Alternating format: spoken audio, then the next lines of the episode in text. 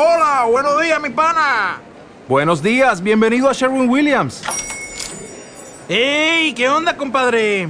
¿Qué onda? Ya tengo lista la pintura que ordenaste en el ProPlus app. Con más de 6.000 representantes en nuestras tiendas listos para atenderte en tu idioma y beneficios para contratistas que encontrarás en aliadopro.com. En Sherwin Williams somos el aliado del PRO. Suburbios londinenses de la posguerra, en plena ebullición de la cultura de los años 60, una joven y brillante estudiante se debate entre sus estudios preparatorios para conseguir una plaza en la universidad o las mucho más excitantes alternativas que le ofrece un carismático hombre ya adulto. El tipo comenzará a cortejarla con escenas elegantes, clubs y viajes, poniendo en peligro su futuro en la Universidad de Oxford.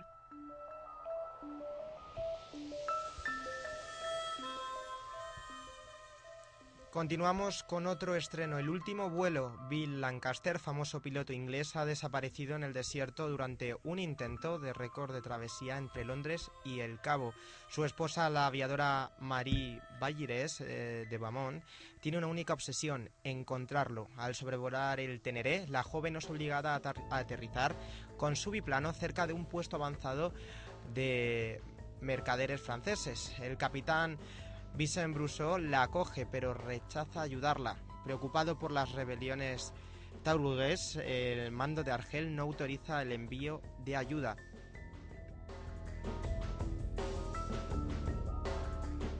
Y seguimos con otro estreno, Daybreakers. En el año 2019, casi todos los habitantes del planeta han sido infectados por una misteriosa plaga que les ha transformado en vampiros. Qué raro esto, esta nueva película de vampiros. Los humanos son ahora una especie en peligro de extinción. Se han convertido en ciudadanos de segunda y se ven obligados a vivir recluidos, escondiéndose para escapar de los vampiros que se dedican a cazarlos o a criarlos en granjas donde fuerzan tanto la máquina que están a punto de causar su extinción. Su salvación está en manos de Edward Dalton, un vampiro investigador que no se alimenta de sangre humana y está intentando dar con un sucedáneo de la sangre que pueda alimentar a los vampiros y salvar, así, a los pocos humanos que aún quedan.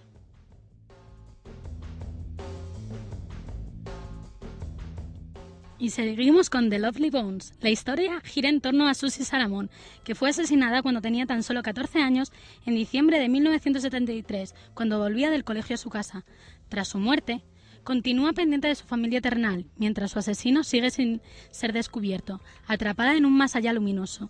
Susie descubre que tiene que dedicarse entre su deseo de venganza y su anhelo por ver reponerse a los suyos y seguir con su camino.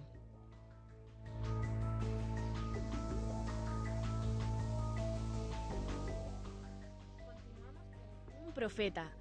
Condenado a seis años de prisión, Malik el de Bena no sabe leer ni escribir. Cuando llega a la cárcel completamente solo, parece más joven y frágil que los demás presos. Tiene 19 años.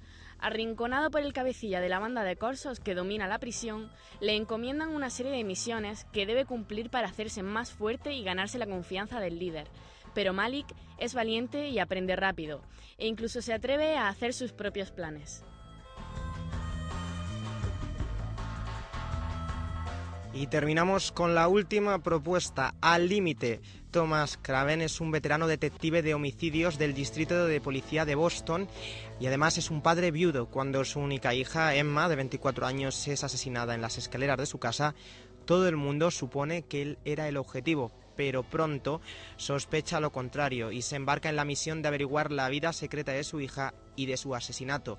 Su investigación le lleva a un peligroso y engañoso mundo de encubrimientos corporativos, conveniencia gubernamental y asesinato. Además, hay un, misterioso agente del gobierno que ha sido enviado para eliminar las pruebas.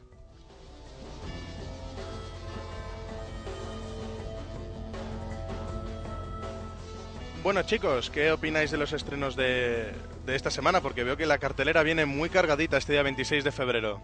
Así es, Fran. Yo creo que la película de Lovely Bones eh, tiene un, argumento bastante interesante y tiene pinta de, de, estar bastante bien. Sí, tiene muy buen cartel y parece que todos los que estamos aquí creemos que es la típica película que vamos a ir a ver este fin de semana porque es la que mejor pinta tiene de todos los estrenos. Pero curiosamente The Lovely Bones ha pasado muy desapercibida por los Oscar, además de que la crítica la ha vapuleado bastante en Estados Unidos. No sé si conocíais este, esta noticia. conocemos que no ha tenido nunca sin ningún éxito los Oscar, pero, eh, pero hay que decir que, que la expectación yo creo que no ha bajado de la película. La gente que va a ver el cine este fin de semana mm, la ve como la mejor, el- la mejor opción en la cartelera, yo creo. O sea que yo creo que va a tener cierto éxito. Pues veremos a ver si la nueva andadura del séptimo arte de Peter Jackson continúa eh, continúa bien. Bueno, si notan cualquier tipo de problema con el sonido, notáis que esto es un poco desastroso, pedimos ya disculpas desde Sunset Boulevard porque desgraciadamente nuestros técnicos hoy no pueden estar con nosotros y estamos autogestionando nosotros mismos el programa. Bueno, hay que decir que, que, lo- que la está llevando la parte técnica Fran. Fran, no te quites el mérito, que tienes Está mucho con mérito los hoy, que estás cascos. con los cascos, con la mesa, con la con voz, los cascos, con la todo. mesa, con un termo de 3 litros de tila y hecho un manojo de nervios. Pero no pasa nada, nosotros os seguimos ofreciendo lo mejor del cine. Cuando son las 4 y cuarto, nos vamos directamente... María, ¿dónde nos toca irnos exactamente? Pues a las noticias. Efectivamente, a la taquilla de nuestro cine donde hablaremos de las noticias más relevantes del mundo del séptimo arte.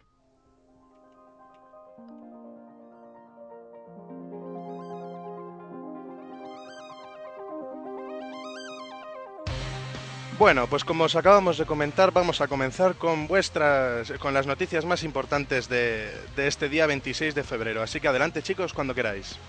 Pues parece ser que Ian McShane será el villano de Piratas del Caribe. Ian McShane se unirá a la nueva de Piratas del, Caribe que dirigirá Rob Marshall para Walt Disney Pictures. Según The Hollywood Reporter, McShane interpretará a Barba Negra, el legendario pirata capitán del Queen Anne's Revenge. Johnny Depp repite su papel de Jack Sparrow, como no, y Penélope Cruz se une a la saga en esta nueva entrega, que girará en torno a la Fuente de la Juventud. Terry Rossio y Tad Elliott han escrito el guion, que será producido de nuevo por, por Jerry Bruckheimer.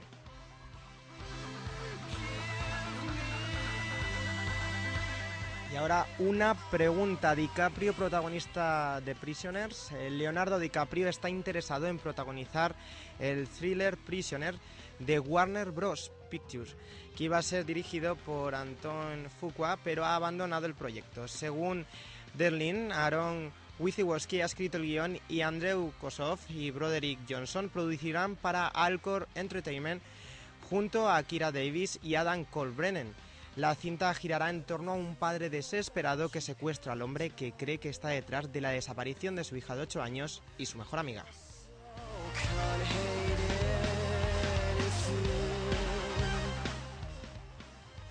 Y continuamos con Matt Damon, que será eh, Robert Fitzgerald Kennedy. El actor estadounidense Matt Damon será el encargado de dar vida a Robert Fitzgerald Kennedy en un biopic que dirigirá Gary Ross. Según Deadline Hollywood, Stephen Knight ha escrito el guion, que está basado en la biografía creada por Evan Thomas llamada Robert Kennedy, His Life.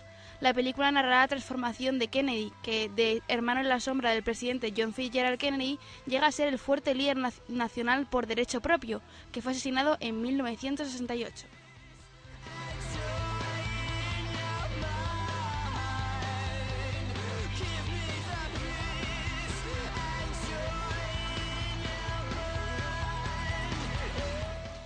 Y seguimos con Zac Efron, que podría dar vida a Kurt Cobain en un film autobiográfico. El joven actor Zac Efron estaría a las puertas de interpretar el que podría ser el papel de su carrera, o al menos el que le, le catapultará al estrellato adulto de Hollywood. Nada más y nada menos que el de Kurt Cobain en una película biográfica que contará con la aprobación y el apoyo de su vida, Courtney Love. La historia de la película sobre Kurt Cobain se basa en el libro Heaven and Heaven, publicado en el año 2001 y escrito por Charles Roll Cross. El guion adaptado será obra de Oren Moberman, quien además también dirigirá el proyecto.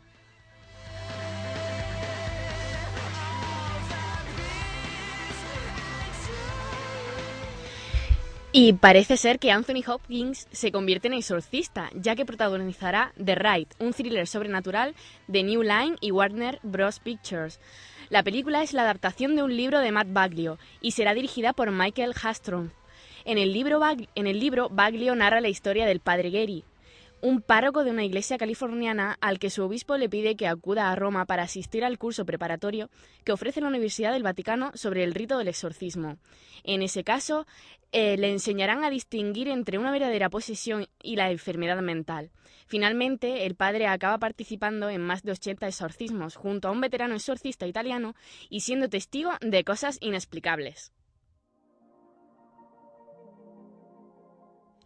Y finalizamos con Toby Maguire, que dará vida al campeón de ajedrez Bobby Fischer en Pound Sacrifice. El actor Toby Maguire, recientemente salido de la saga Spider-Man, además de Spider-Man 4, dará vida en la gran pantalla al campeón de ajedrez Bobby Fischer en un film titulado Pound Sacrifice. Maguire además se encargará de la producción de la película.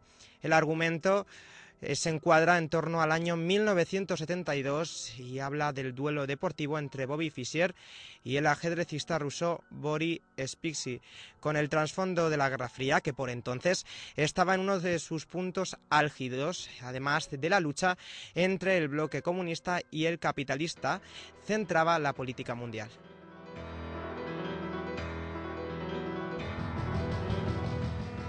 Bueno, entonces, eh, queridos colaboradores, ¿qué opináis de las noticias que tenemos, eh, que tenemos para hoy? A mí me ha llamado mucho la atención mm, la última que ha dicho Ana, lo de Anthony Hopkins, este hombre. Hop- Anthony Hop- Hopkins. Hop- Hopkins. Anthony Hopkins. Anthony Hopkins. Anthony Hopkins.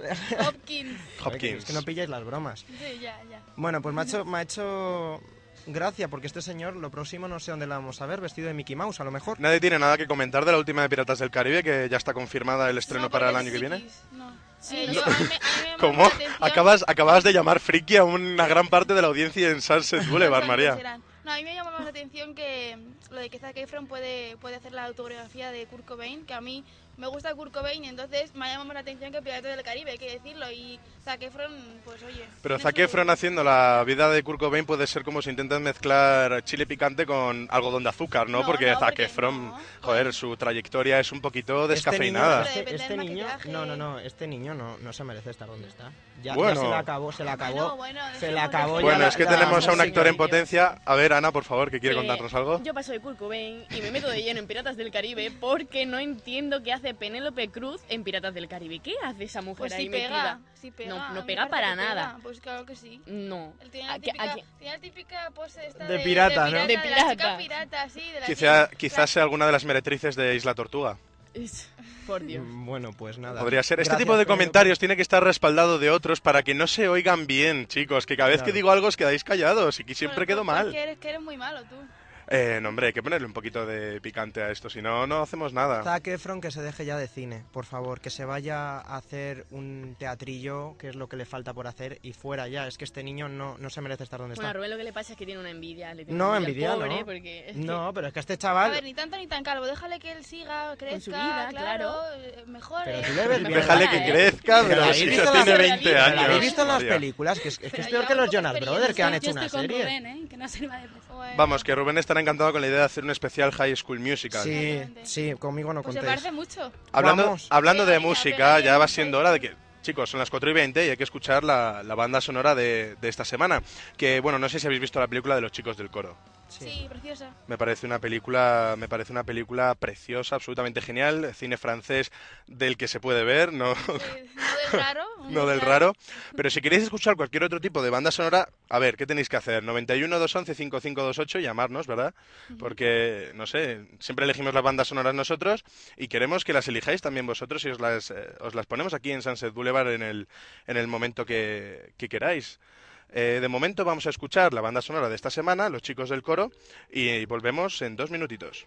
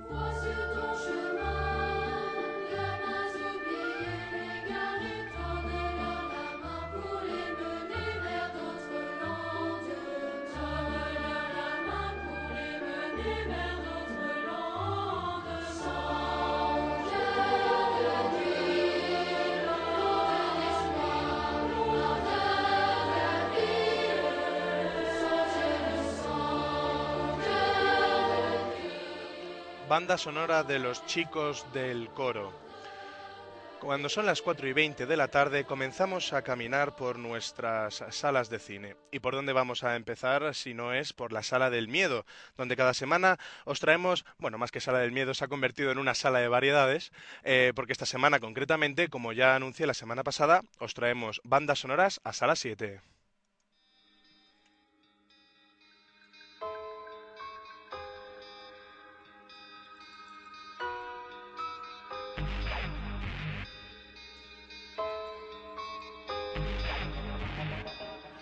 Pues esta semana en Sala 7, como os venía anunciando, vamos a hablar un poquito más de esa parte un poco olvidada de las películas, la banda sonora. Y es que, ¿qué haríamos sin música dentro de, de las mejores películas del cine? Eh, en, las películas de terror es eh, absolutamente imprescindible que la música acompañe a las escenas para conseguir esa esencia terrorífica y misteriosa. Un genio en este, este sector es sin duda Mike Oldfield, que nos ofreció una de las bandas sonoras más, eh, digamos, potentes de los últimos años, que sin duda la recordáis por la película El Exorcista.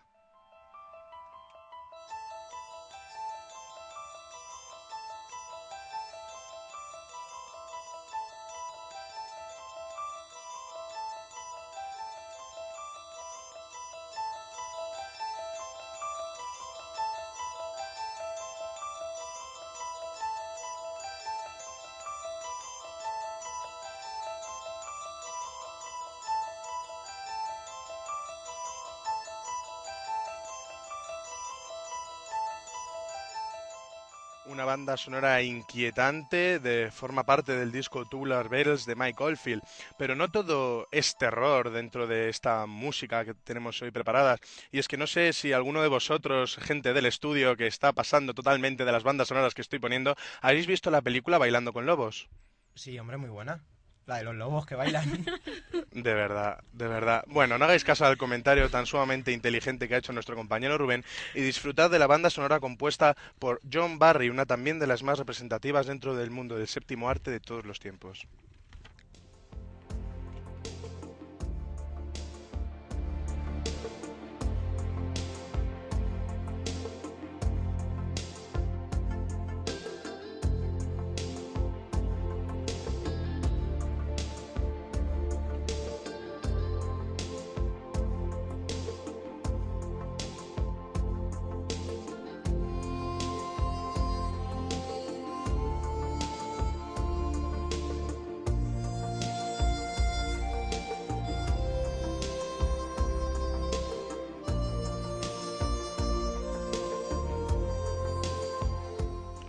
Esta banda sonora fue elegida tras, eh, digamos, probar a muchos compositores hasta que fue John Barry el que finalmente fue el elegido para componer la banda sonora de Bailando con Lobos. John Barry le podréis recordar de algunas bandas sonoras de muchas de las películas de James Bond. Eh, continuamos por nuestra andadura por la música del cine, eh, sin duda con uno de los grandes referentes dentro de la composición musical. Y es que ¿quién no ha escuchado alguna vez la banda sonora de Star Wars? Bien, en este caso hablamos de John Williams, ganador de muchísimos Oscars por sus eh, trabajos eh, y compositor de una de las piezas más representativas dentro de la saga, bueno, de todas las piezas de Star Wars, pero sin duda eh, una de las más representativas de la última trilogía es de la amenaza fantasma. el título de la canción que os vamos a poner ahora mismo es Duelo de Destinos.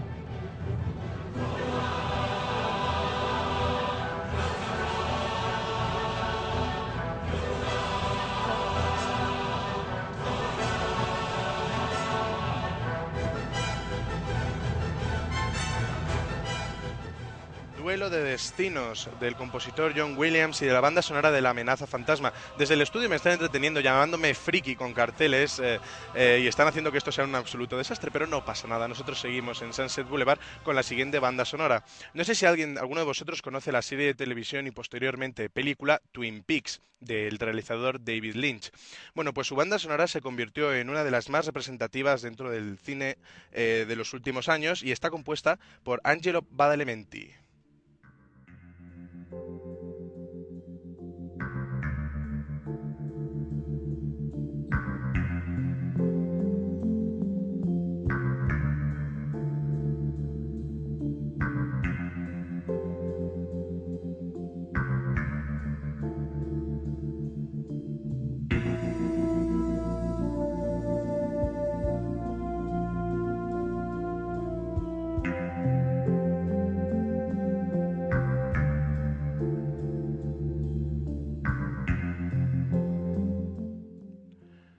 banda sonora de Twin Peaks. Eh, seguimos con una de las bandas sonoras eh, de, la, de, una de las películas cómicas referentes del principio de los 90. Un proyecto titulado Four Rooms, que muchos de vosotros recordaréis porque eh, son cuatro cortos dirigidos por Robert Rodríguez, Quentin Tarantino, Alexander Rodwell y de la última no la recuerdo porque realmente nadie recuerda su carrera dentro del cine. Porque después de terminar este proyecto, solo Quentin Tarantino y Robert Rodríguez lograron salir adelante todo era autogestionado en esta película, la producción, el guion, la dirección y la fotografía la hacían los propios directores e incluso la música, eh, una de las bandas sonoras, digamos, más simpáticas de los últimos años, compuesta por Robert Rodríguez, impronunciable su nombre, y que sin duda recordaréis.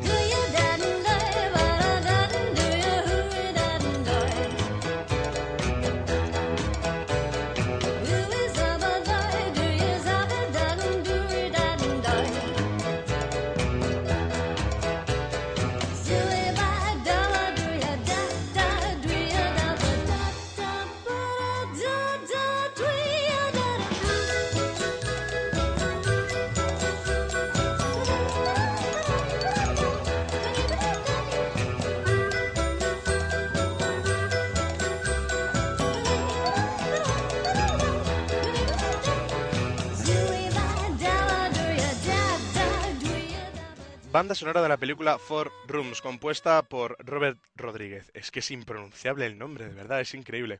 Eh, para terminar con nuestra sala 7 de hoy, voy a ofreceros una de mis bandas sonoras favoritas, nominada al Oscar y compuesta por Hans Zimmer. Todo el mundo sabe perfectamente dentro del estudio que soy, que adoro a este compositor y que adoro en concreto esta banda sonora de la película de Guy Ritchie, eh, Sherlock Holmes, y que como ya os he dicho, está nominada al Oscar. Podéis comprobar ahora si se merece esta nominación o no.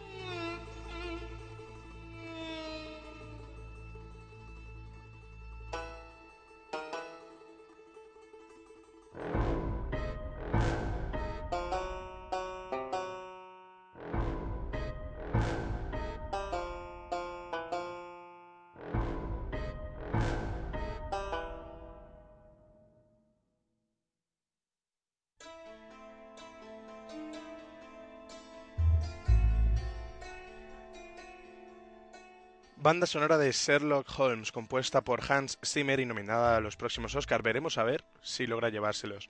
Nosotros vamos cerrando esta sala 7 de hoy. Me comenta, no, dice Ana que va a ser App la que se va a llevar el Oscar a la mejor música. Veremos a ver. App es, otra firme candidata. Eh, me parece que la sección de Ana os ofrecerá más sobre bandas sonoras. Hoy es un día muy musical en Sunset Boulevard. Nosotros de momento nos vamos marchando de la sala 7 hasta la semana que viene.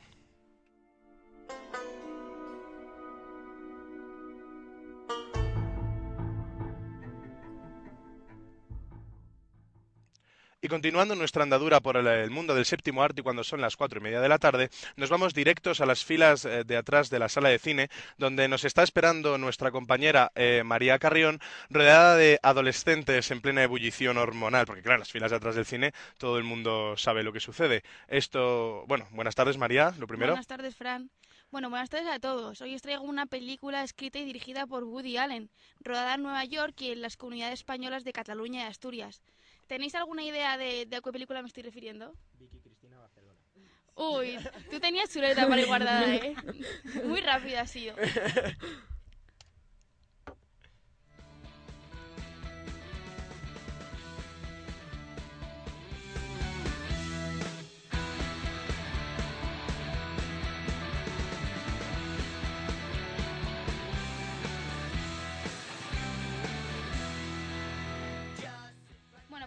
comienza la sesión golfa. Vicky Cristina Barcelona mm, se, inició, eh, se inició el rodaje en junio de 2007 en España y terminó a finales de agosto. Está protagonizada por los actores españoles Javier Bardem y Penélope Cruz, así como por la estadounidense y parece que ahora actriz de moda Scarlett Johansson y la británica Rebecca Hall. Además de la participación en el proyecto de Julio Perillán, Joel John, George Beltrán, Abel Frog y Jaume Montané, como ya hemos dicho. El film se encuentra ambientado principalmente en Barcelona, Avilés y Oviedo. Hay que decir que esta película fue por la cual nuestra actriz más internacional, Penélope Cruz, consiguió la preciada estatuilla, el Oscar a la mejor actriz de reparto de 2008, por su personaje de María Elena. Y además, ese no fue el único premio para la madrileña ese año, sino que también consiguió un premio BAFTA y un Goya en la misma categoría. La película fue preestrenada en España el 18 de septiembre en la gala de inauguración de la 26 edición del Festival de San Sebastián y el estreno en las salas comerciales tuvo lugar el 19 de septiembre.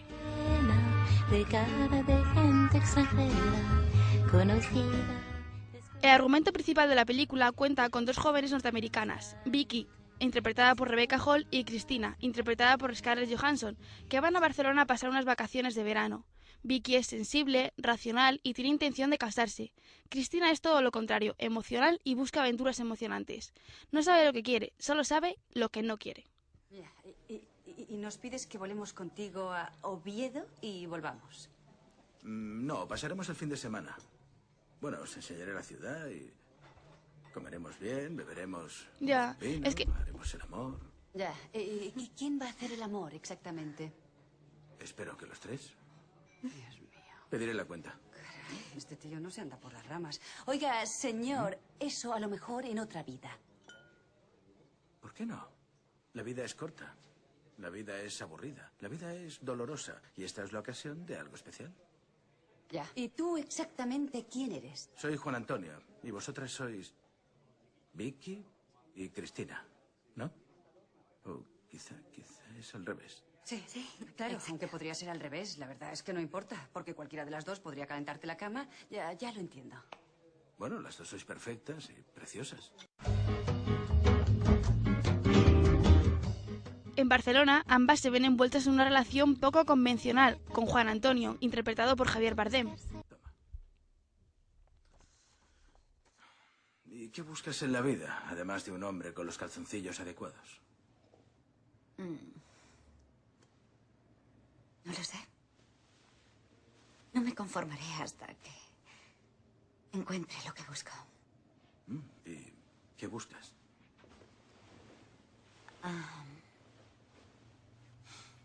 Algo distinto. Quiero algo diferente, algo más. Una especie de amor antiintuitivo. O sea, O sea. No lo sé. No sé lo que quiero, solo sé lo que no quiero. Si no empiezas a desnudarme pronto, esto acabará en un debate político.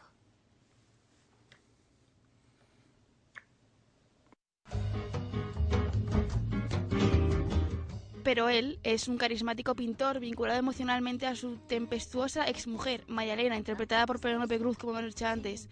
Una gran cantidad de situaciones cuestionables en temas amorosos se van a suceder a lo largo de la película. De esta manera, Woody Allen nos quiere demostrar las distintas formas de ver la vida y sobre todo de ver el amor. Bueno, ya que he comentado yo un poco lo que es el- la narrativa de la, de la película, hay que decir que, como han dicho aquí todos mis compañeros en el estudio, la película está muy mal traducida al español, o sea, el doblaje es malísimo. Es, ha sido gran parte de la crítica que esta película gana un montón en, versión original y las voces de los protagonistas, pues claro, no estamos acostumbrados a que los españoles hablen de esa manera porque conocemos su voz original y la verdad que deja mucho que desear. Allen, Woody Allen reveló que sería una película romántica, seria, con algunos momentos divertidos y sin sangre, y que comenzaría con alguien enseñando la ciudad a dos personas que acaban de llegar. Su propósito era mostrar Barcelona igual que mostró Manhattan, muy a través de sus ojos. Por otra parte, Javier Bardem, que actúa en la cinta, comentó que interpreta a un tipo totalmente normal, pero que tiene locas a Penélope Cruz y a Scarlett Johansson, como han dicho aquí en el estudio. La película debutó en el número 10 en la taquilla estadounidense tras recaudar 3 millones de euros más o menos su primer fin de semana. Tras un mes en el cartel, la cinta se acercó a los 20 millones de dólares, siendo unas películas de Woody Allen que mejor han funcionado en Estados Unidos. Y bueno, en el panorama nacional, en taquilla debutó con el número 1 al recaudar 2,2 millones de euros tras ser vista por casi 400.000 personas en tan solo tres semanas en cartel. Y, mm, bueno, al final superó un millón de espectadores y llegó a los 5,7 millones de recaudación.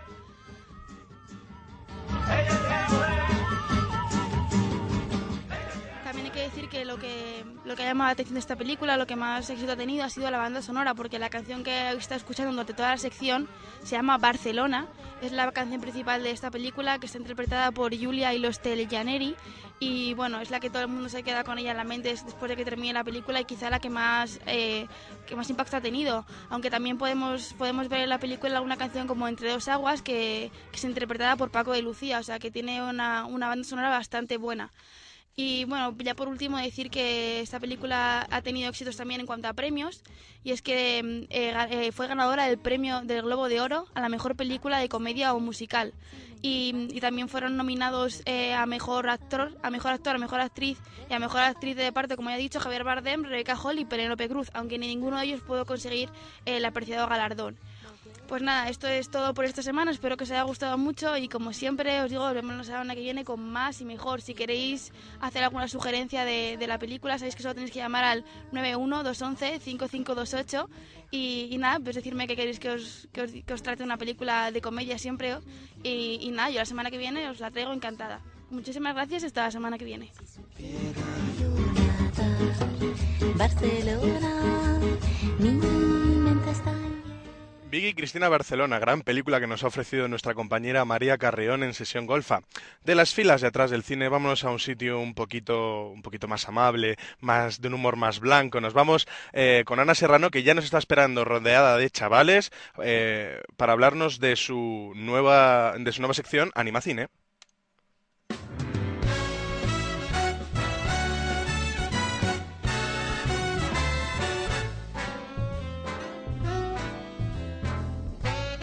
Bueno, Fran, parece que has tenido un error. La sección para nada es nueva. O sea, ya está aquí desde, desde que el programa empezó. Me refería al nuevo contenido de la sección. Disculpadme, amigos de Sunset Boulevard, esto es horrible. Bueno, después de este lapsus de Fran, muy buenas tardes a todos chicos y muy buenas tardes a todos mis queridos animacinéfilos. Ya me conocéis, soy Ana Serrano y una semana más estoy aquí para traeros lo mejor del cine de animación.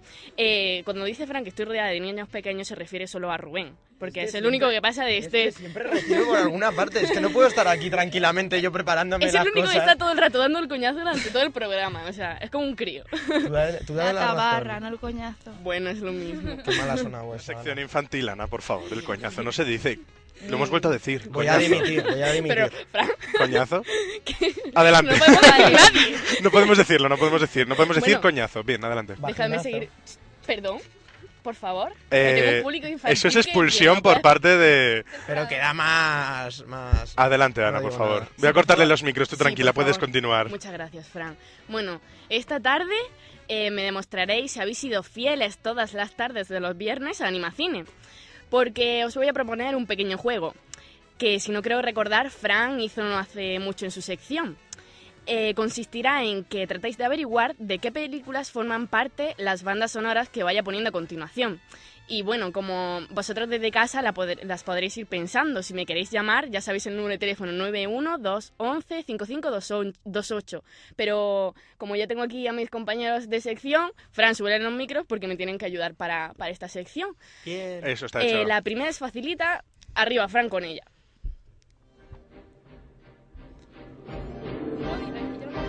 Abierto el micro.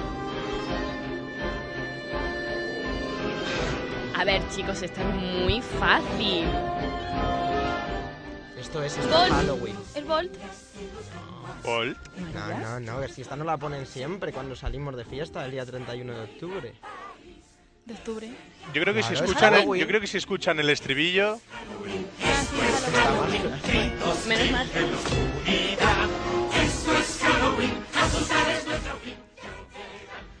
Bueno, hasta que María no ha escuchado el estribillo de la canción, que me parece un poco bochornoso que no sepas cuál es esta canción, no la ha No, adivinado. No soy muy de Halloween, lo siento. ¿Cómo que no? Pero si, si hasta te arde el pelo en Halloween. Ay, por Dios. Bueno, chicos, esta banda sonora que suena de fondo pertenece a la película Pesadilla antes de Navidad. Eh, escri- o sea, escrita por mm, la canción, me refiero, por Danny Elfman. y se llama Esto es Halloween, como bien dice el estribillo. Os dejo un poquito más con ella para que la disfrutéis. Y viene la siguiente. Y si te descuidas te sorprenderá. Ven por donde vas, ten cuidado al caminar, algo horrible te saldrá y te hará brincar. Esto es Halloween. ¡Es terror! Es nuestro fin. ¿Ya asusté?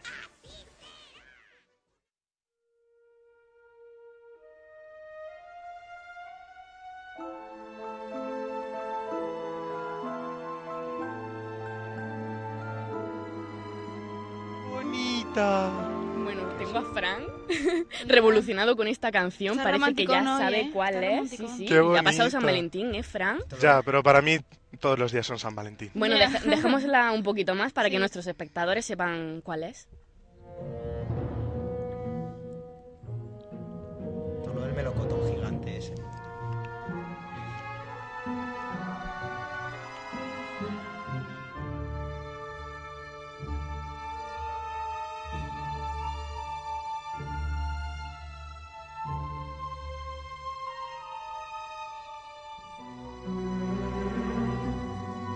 Bueno, Fran, como te veo muy emocionado con esta banda sonora, te dejo a ti que, que digas cuál es. Eh, lo mismo me estoy columpiando un poco, pero vamos, yo las primeras notas creo que es de la novia cadáver. ¿Y cómo se llama? ¿O no llegas a eso? Eh, sería trampa porque lo tengo aquí en la cartuchera del Mark for Win, así que Vale, pues. voy a dejar que lo digas tú. No me acordaba del título, ¿eh? Bueno, pues eh, la eh, es del mismo autor que, que la de Esto es Halloween, Danny Elfman, y la canción se llama Into the Forest. Como bien ha dicho Fran, es de la novia Cadáver, y esta película fue dirigida por Tim Burton.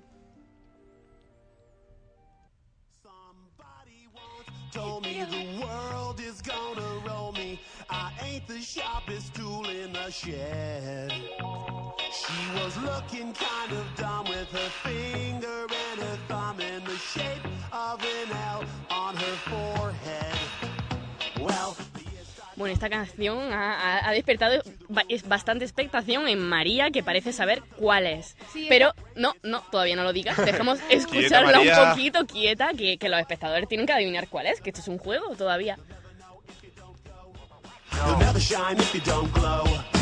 Hey now, you're an all-star. Get your game on, go play. Hey now, you're a rock star. Get the show on, get paid. A ver, María, dime de Me, qué me da película. rabia porque esta canción la escucho mucho y no me acuerdo del título, pero sé que es de Shrek. sé que es de Shrek. Así es, eh, pertenece a la película de Shrek, la 1, y es del grupo Smash Mouth y se llama All Star, por si queréis saber cómo se llama y, y tenerla en vuestro archivo de música. The water's getting warm, so you might as well swim. My world's on fire, how about yours? That's the way I like it, and I'll never get bored. Hey now, you're an all-star.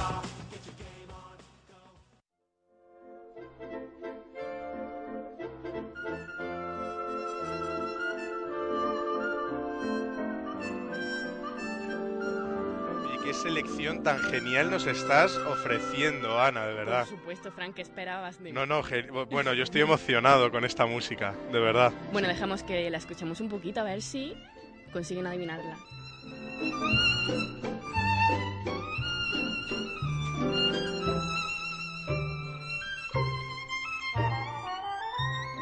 Bueno, y esta preciosa banda sonora eh, está nominada a un Oscar como bien hemos dicho antes, y seguro que habréis adivinado cuál es, parece que Ana Erguedas, que mm, ha sido la primera en adivinarlo, y va a decirnos a qué película pertenece. Es que es tan bonita. Es preciosísima esta banda sonora. Es muy Es bonita. de la peli de Up. Muy bien, se llama Marriott Live.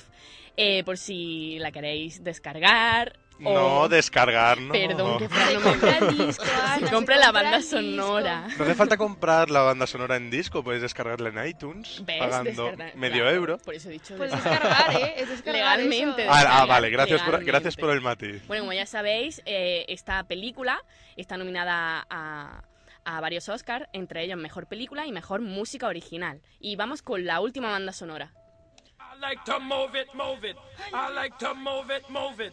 I like to move it, move it. You like to move it. I like to move it, move it. I like to move it, move it. I like to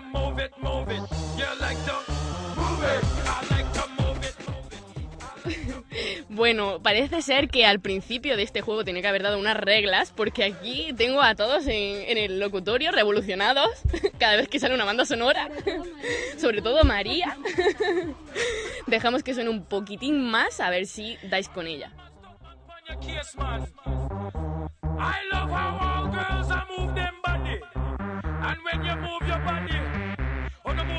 And sweet and sexy. Alright, woman, you cute. I do the know. A ver, María, que tan emocionada estás hoy. Dime a qué película pertenece esta banda sonora. A Madagascar. ¿Y cómo se llama la canción? I like to move it, move it. No sé. Una canción que seguramente esta noche bailará María en su discoteca. O la tuya. O en la mía. En vuestra discoteca privada, por lo que veo. Vamos. Bueno, chicos, esto ha sido todo por hoy. Espero que os haya gustado y que os haya divertido mi sección. La semana que viene, eh, una vez más, os traeré lo mejor del cine de animación. Por supuesto, no revelaré nada para que me esperéis con toda esa expectación que me esperáis todas las semanas. Y me despido hasta la semana que viene. Un besazo a todos.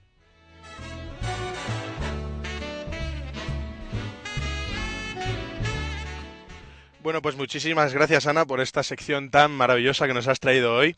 Eh, bueno, se nos echa el tiempo encima en Sunset Boulevard, así que nos vamos corriendo a nuestra última sala de cine, porque está Ana Erguedas esperándonos ya en la puerta, emocionada con la película de cine español de esta semana. Muy buenas tardes, Ana.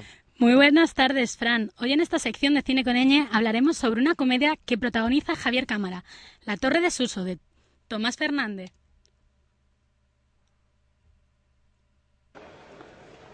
¿Pasa algo? ¿No te acuerdas de mí? Marta, la hermana de Monse. Monse. Hostia, hostia.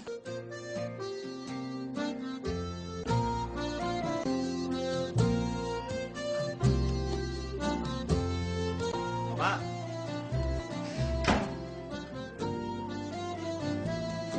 He, he vuelto. Las dos de la tarde. Anda, siéntate a comer. Eh, esto... Es que... Que nada, que me ha invitado Fernando. No, no, no te importa, ¿no? No.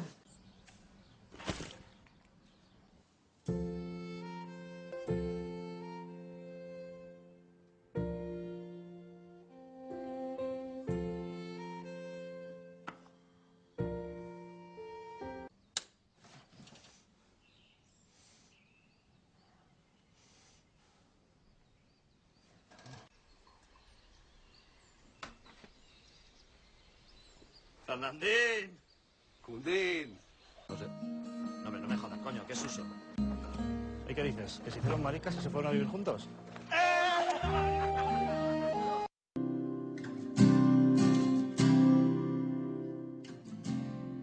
La Torre de Suso narra la historia de Kundo, un treintañero que regresa a Asturias para dar el último adiós a su gran amigo Suso.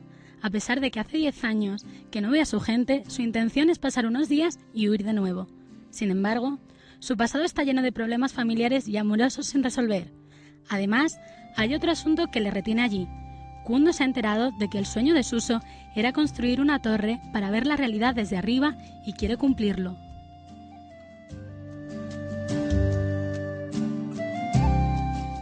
La Torre de Suso es una comedia ambientada en un grupo de amigos de la comarca minera de Asturias que habla sobre la importancia de los recuerdos. Se trata de una de las mejores obras del cineasta Tomás Fernández, que además de dirigir la película, se ocupó del guion.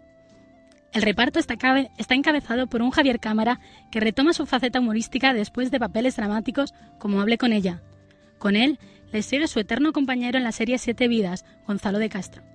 La presencia femenina corre a cargo de Malena Alterio, que interpreta el papel de Carmen.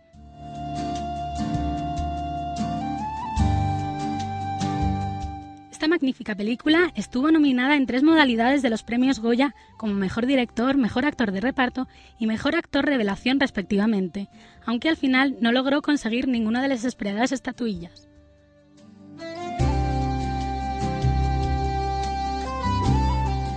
Con la banda sonora de esta película, compuesta por los hermanos José Manuel y Javier Tejedor, nos despedimos de esta sección de Cine con Ñ hasta la semana que viene. Que pasen muy buena tarde.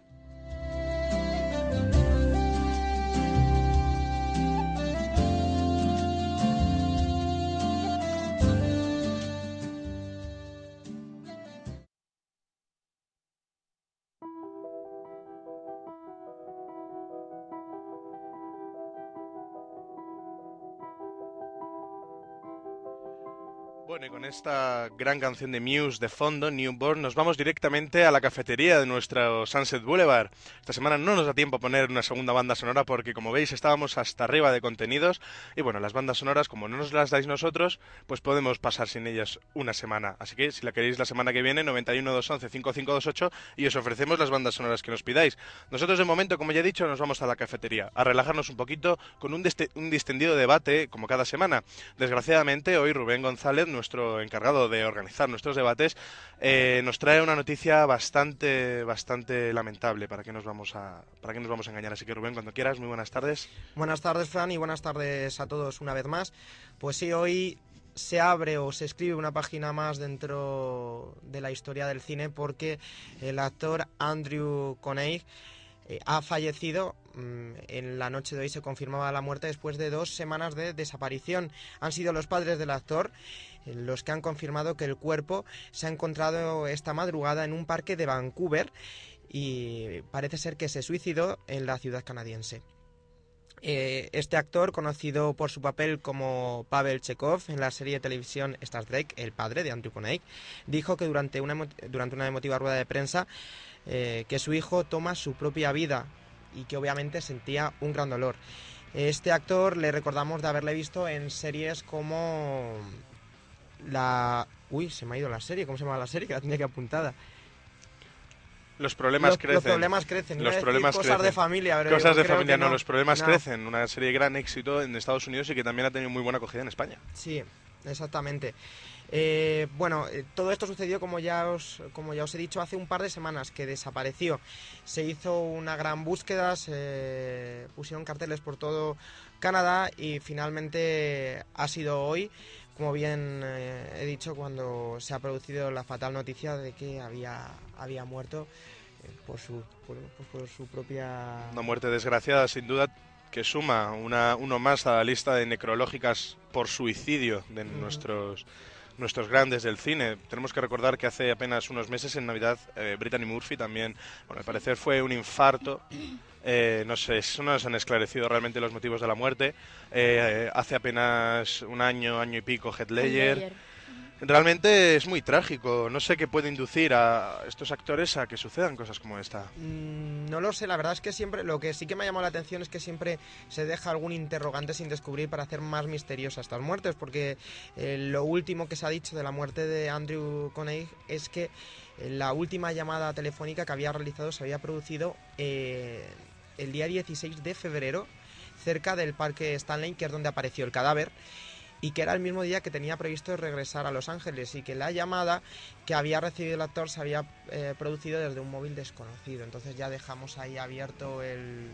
Estas historias de las que te ponen los pelos de punta, sin duda, escalofriantes. Pero lo que yo creo que hay que preguntar es por qué el mundo del cine, ¿qué hace, de, qué hace que para que la gente sea tan infeliz que el mundo del cine siempre está rodeado de ese tipo de casos? No, no, no. Yo ahí no Parecen estoy de no, acuerdo. parecen ser muy famosos, muy, muy felices, pero luego en realidad yo creo que algo les falta en la vida como para que lleguen a plantearse mm, mm, desprenderse de su vida, o sea, de todos modos, hay que tener en cuenta una cosa. Eh, en el mundo del cine no es que haya una proporción exagerada de suicidios, ni de muertes de este tipo trágicas, sino que se claro. conocen todas. Quiero decir, no sabemos en el mundo eh, de la- del marketing, de la publicidad, yo qué sé, periodismo, no sabemos cuántas muertes por suicidio hay porque no son tan, digamos, no son carnaza para los medios Yo estoy de acuerdo, amarillistas. Fran. Yo creo que eh, tienes un parte de razón. O sea, ni es tanto como se plantea, pero sí que es un...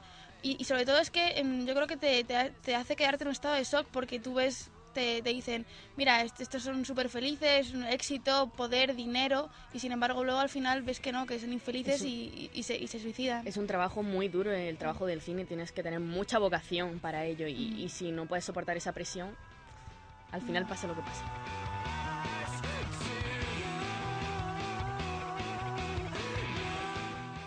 Rápidamente, una recomendación para esta semana, rápidamente del mundo del cine. ¿Qué tenemos que ver esta semana en el cine? Chicos, adelante, beso, tomatazo. Vale, pues por favor, no veáis eh, Historias de San Valentín, que es una vulgar imitación de eh, Love Actually. Y, por favor, id a ver Tiana y el sapo. Preciosísima la película. Y, por supuesto, de animación. En mi caso, os recomiendo que vayáis a ver Invictus, una gran película, El hombre lobo, también muy buena, y Un hombre soltero y a Pindier, como siempre, defendiendo a Pindier hasta que gane el Oscar a la mejor película. Rubén. No estoy nada de acuerdo con Ana, al contrario, defiendo Historia de San Valentín, así que todo el mundo a ver Historia de San Valentín y Tiana y el Sapo sí que coincido con Ana.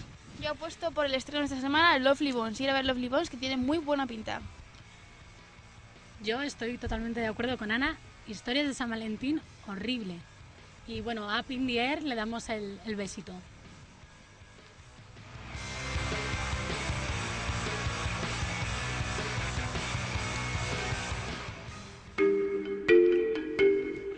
Bueno, y cuando suena nuestra queridísima banda sonora American Beauty, significa que llega el final de nuestro programa de esta semana. Programa intenso y curioso donde los haya habido dentro de la redacción de Wencom Radio. Chicos, nos vemos la semana que viene, espero. claro que sí. Pues La nada, semana que viene. espero que paséis una semana de cine.